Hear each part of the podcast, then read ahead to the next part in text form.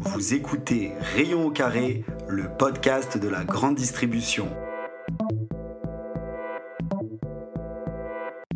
Bonjour et bienvenue dans l'actualité de la semaine 42 de la grande distribution. Cette semaine, quatre sujets ont retenu mon attention. Premier sujet, Pédis est magique. En deuxième sujet, ils se sont dit oui. Mon troisième sujet sera sur les paniers stars. Et enfin, l'œuf à la cote. Je vous souhaite une bonne écoute de Rayon au carré. Chaque semaine, je me mets au défi de vous donner en 10 minutes l'actualité d'un univers qui touche tous les ménages en France. Je veux bien sûr parler de la grande distribution. Alors que vous soyez du côté fournisseur ou du côté distributeur, vous trouverez ici des éléments pour partager et co-construire dans ce monde dicté par le consommateur et son portefeuille. Et on démarre ce podcast avec le premier sujet qui est hallucinant. Je n'ai pas d'autre mot pour vous exprimer mon ressenti après l'annonce des résultats de P10.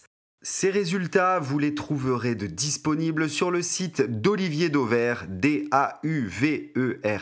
pour vous faciliter la recherche. Comme d'habitude, Olivier Dauvert nous partage une infographie claire et complète que je vous mets sur la page de Rayon au carré. Donc revenons à ce mot hallucinant. Leclerc est en pleine démonstration, période après période, de l'intérêt de garder un cap constant et de la réussite que peut apporter la détermination. Sur P10, l'enseigne Leclerc gagne 1,4 points de part de marché sur les produits de grande consommation ainsi que le frais en libre service, résumé en PGC FLS.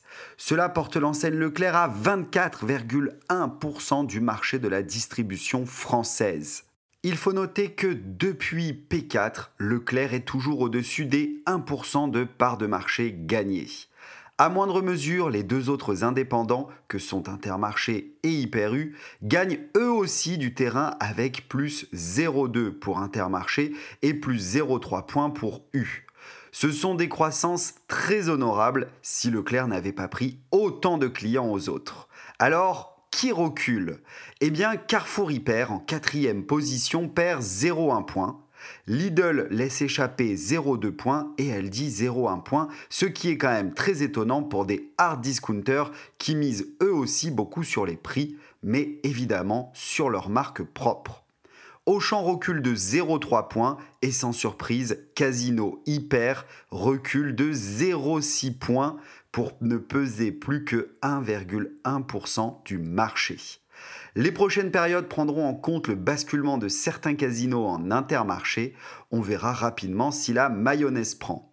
Et vous, en commentaire sur LinkedIn, dites-moi votre ressenti à l'annonce de ces résultats P10.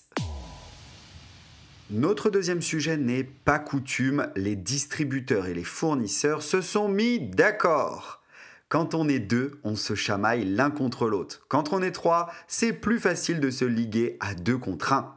Je sais de quoi je parle, je suis le dernier d'une fratrie de trois. Pourquoi je vous raconte cela? Parce que dans le triangle distributeur, fournisseur et l'État, les deux premiers protagonismes se sont mis d'accord pour faire bouger l'État. Je vous en ai parlé la semaine dernière, la date des négociations commerciales est en cours de vote au Sénat après sa validation par les députés à l'Assemblée nationale. Il a été fixé au 15 janvier pour les entreprises réalisant plus de 350 millions d'euros de chiffre d'affaires en France et le 31 décembre comme date butoir pour les autres. Les deux principaux acteurs des négociations sont d'accord pour que la date soit repoussée au 31 janvier. Donc vous l'aurez compris, ils sont d'accord pour dire à l'État qu'ils ne sont pas d'accord avec la date butoir votée. On va déjà se satisfaire qu'ils soient d'accord, la suite, je vous la raconte la semaine prochaine. Comme troisième sujet, j'ai choisi un marronnier, le fameux panier star. Cela fait un moment que je ne vous en ai pas parlé. Il y a toujours le panier star qu'Olivier Dauvert a construit avec la base prix d'A3 Distribution sur une base de prix relevée dans 7000 drives de France. Au 9 octobre et depuis août, le panier est stable. Pour information, l'inflation sur ce panier de 150 références du quotidien depuis le 1er janvier 2022 et de 26% d'augmentation de prix en caisse. Alors il est vrai que l'on commence à entendre parler de baisse de prix. Il faut plutôt dire qu'il y a un arrêt de l'augmentation des prix. Cela va permettre aux consommateurs de souffler un peu. Avec l'ouverture prochainement des négociations, ce panier aura encore plus de sens pour mesurer la potentielle déflation ou pas. Bon, je tiens déjà à vous informer qu'Olivier Dauvert a estimé une remontée des prix lors des fêtes de fin d'année, comme apparemment chaque année. Peut-être est-ce le bon moment de constituer un stock chez soi. Ce sujet qui a retenu mon attention a pour titre l'œuf à la côte. Vous êtes plutôt œuf sur le plat, omelette ou œuf dur Les échos ont publié un article le 5 octobre sur le retour en force de la vente d'œufs de poules élevés en cage. Voici un des multiples effets négatifs de l'inflation. Il y a deux ans, le consommateur français boudait les œufs en cage au profit de bio et l'on fait ressentir sur les parts de marché dans le rayon des œufs à la suite d'une diffusion d'images par l'association L214 qui montrait l'horreur des élevages de poules en cage, toutes les enseignes se sont engagées les unes après les autres à ne plus commercialiser d'œufs de poules en élevage en cage à l'horizon fin 2025.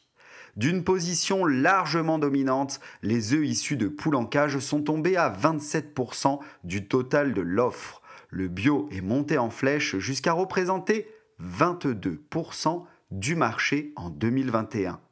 Cela c'était avant l'inflation qui nous touche depuis 2022.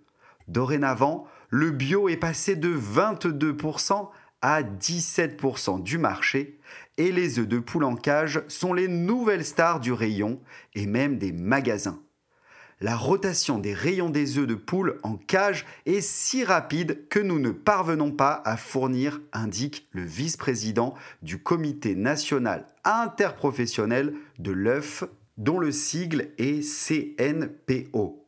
Le mode d'élevage, qui était un critère d'achat pour 50% des Français en 2021, est tombé à 43% selon l'enquête menée en 2023 pour le CNPO. Victime de l'inflation, le pouvoir d'achat est en berne et la variable d'ajustement des dépenses des ménages, c'est l'alimentation.